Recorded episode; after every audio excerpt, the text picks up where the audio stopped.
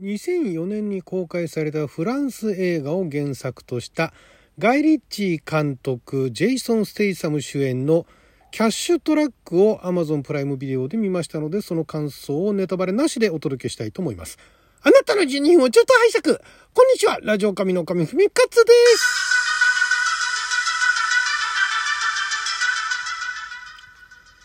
えー、映画トークでございますけれどもこの作品前から気にはなっておりまして予告はなんかね、えー、非常にかっちょいい予告だったんで気にはなっていたんですがもともとこの作品は2004年に、えー、フランス映画「放題がブルーレイクイエム」で、えー、フランスの現代がル・コンボコンボアイユル。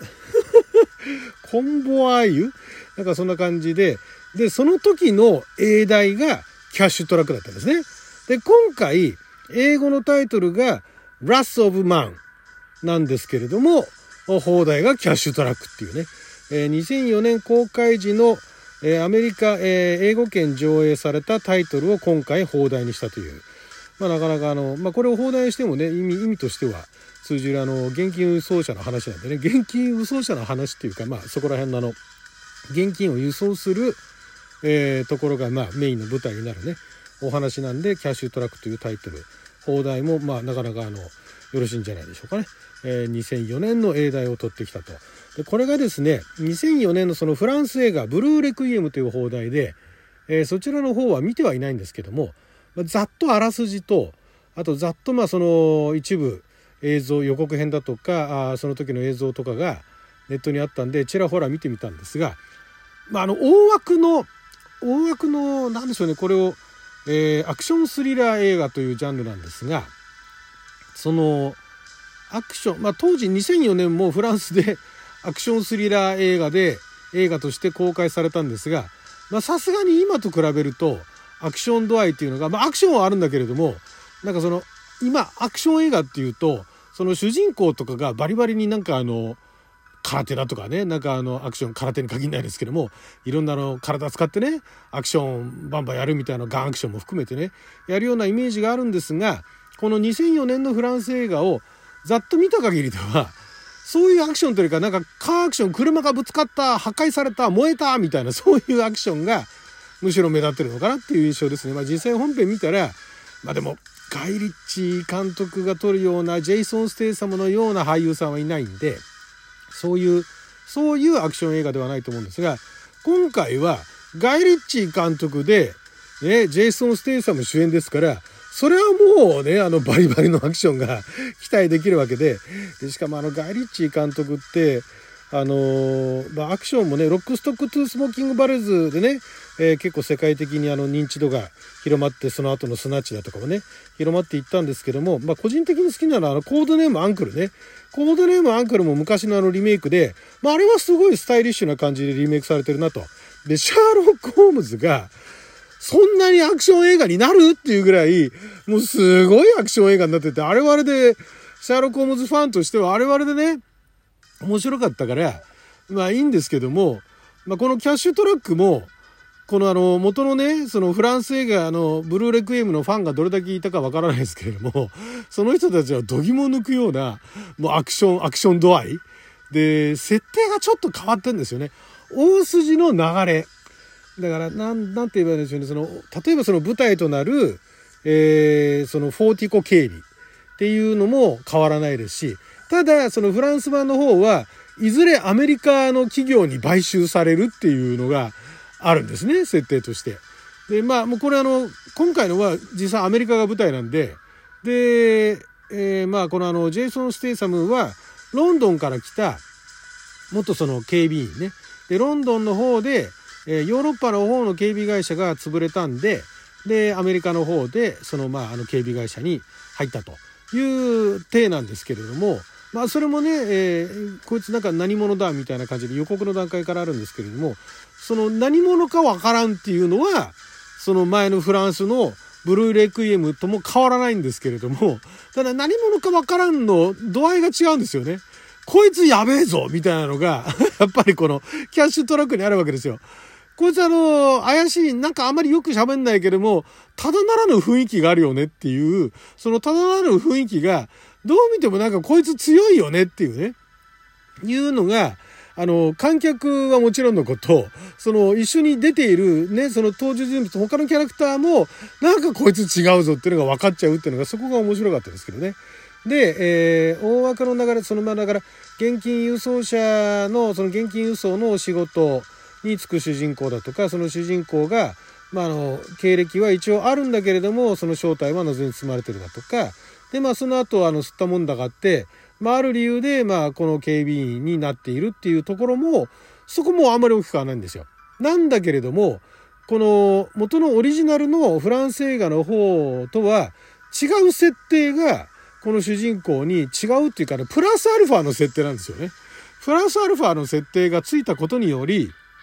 このジェイソン・ステイサムが、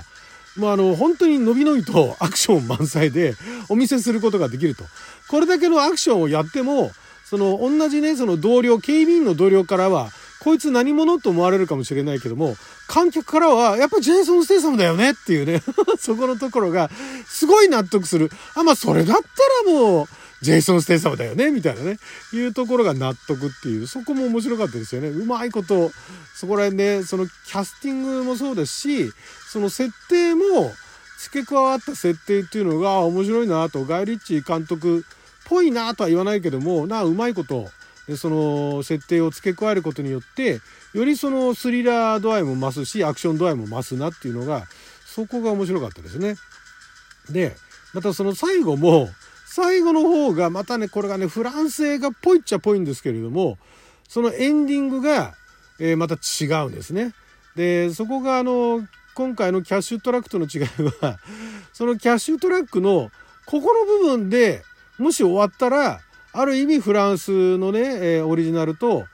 まあ、近いところがあるのかなと思ってはいるんですが、まあ、あの、ジェイソン・ステイサムですから、ガイ・リッチーですから、それだけじゃ終わらないみたいなね いうような感じで、あまあ、そこもすごい良かったかなと思います。非常にあの、なんでしょう、設定自体も、あんまりね、そこまでありそうでない。まあその正体がね、わからない、こいつ何者ただならぬ雰囲気があるとかいうところとか、で、そいつがなんかもうバリバリのアクションするとかいうところまでは、まあ過去にもありましたけれども、でまあ、あることが理由で、まあ、そういう仕事をやってるっていうその理由自体もまあまあ過去に似たようなものがなかったとは言いませんけれども非常にうまくまとまってて、えー、まあ飽きることなく2時間弱の、ね、尺でもう見せ切ったと。ジェイソン・ステイサムの魅力も満載。で予告で出ているシーンっていうのはかなりね、えー、キーとなるというかかなりあの見応えあるシーンからもう惜しげもなく抜粋して予告に出しているのにもかかわらず本編見てもやっぱり面白いんですね。ああいうのって大概その予告ですごいあのいいシーンだとかかっこいいシーンだとかで流してね本編見るともうかっこいいの予告だけじゃんみたいな感じになっちゃうんですがもうこのキャッシュトラックに関しては予告のところもかなりかっこいい美味しいシーンをつく使っているのにもかかわらず本編もたくさんかっこいいシーンだとかたくさんなんかもう見せ場があるんでもう全然 OK みたいなねそんな感じでしたね。でこれで何でしょうあの何かを得るものがあるか何か学ぶことはあるかとかいうのはあんまりないんですけどもでもねうんまああのスカッとスカッとするっていうか、まあ、またやっぱりこういう映画もアクション映画もやっぱりリアル寄りになっていくんだなっていうのは思いましたね。なんかあの昔のあのケレミたっぷりみたいなそんなに爆発するか？みたいなね。とかね。そんなに車飛ぶか？みたいなね。いうのはないんですよね。あくまでその、だからゲームで言うところの、ちゃんと物理演算されてるみたいなね。ゲームそんなにミサイル飛ぶかみたいなものとかね。そんなにあの、撃った弾が遠くまで届くかみたいなものが、物理演算処理がしっかりしているゲームだと、長距離飛ばないんですよね。ライフルとかで遠くから撃つと、えちゃんと弾がね、あの、重力にね、あの、重力に逆らうことなく落ちていくっていうね。っていう、まあちょっと話しそれましたけれども、そんな感じで最近の、その海外の映画は、えー、派手なアクション映画だとか、だからこの前のあの、なんだ、えー、キングスマンのね、ファーストエージェントもうなんか予告、予告っていうかポスターの方では、超、超なんつったってな、超驚愕だか、超度肝を抜かされたとか、なんかそういう超ド派手ななんちゃらみたいな、そんなね、えー、なんか歌い文句がありましたけども、あ、超過激か。超過激っていう歌い文句があったんですが、言うほど過激じゃないんですよね。別にあの見てる側が誰だっていうわけじゃなくて、あのね、過激に見せるところをね、それは嘘だろうっていうツッコミを避けてるわけではないと思うんですが、だんだんね、えー、派手なそのアクションシーンが結構カット割りだとか見せ方はすごいそういった見せ方の部分ではあのメリハリのある派手なね見せ方をしているんだけれどもじゃあそのそのもの例えば爆発そのものだとかね、えー、カースタントそのものだとかねいうようなところっていうのがかなりリアルに近づけているなっていうのがこれはまあ見る映画が偏ってるからなのかもしれないですけどなんか最近ねそんな印象があります。だからその昔みたいなケレミたっぷりのドカーングバーンみたいなねチドーンみたいなものがすごい好きだった人にとっては物足りなさを感じるかもしれないし肩透かしを食らうかもしれないただこのキャッシュトラックに関してはやっぱり編集からね、えー、カメラアングルからカメラ割りだとかそういったところもちゃんと計算されてるのでアクションアクションのそのもの自体は決して派手ではないんだけれども何でしょう要所要所を抑えていて見ていて気持ちがいいっていうね感じのそこら辺のところをやっぱり作りガイリッチ監督うまいなっていうアクションアクション作品だとかねそういうあのワイルドな作品かなりかつて撮ってこられてますんでねそういったところは洗練されてるなという感じがしましたね。非常にあのお話としても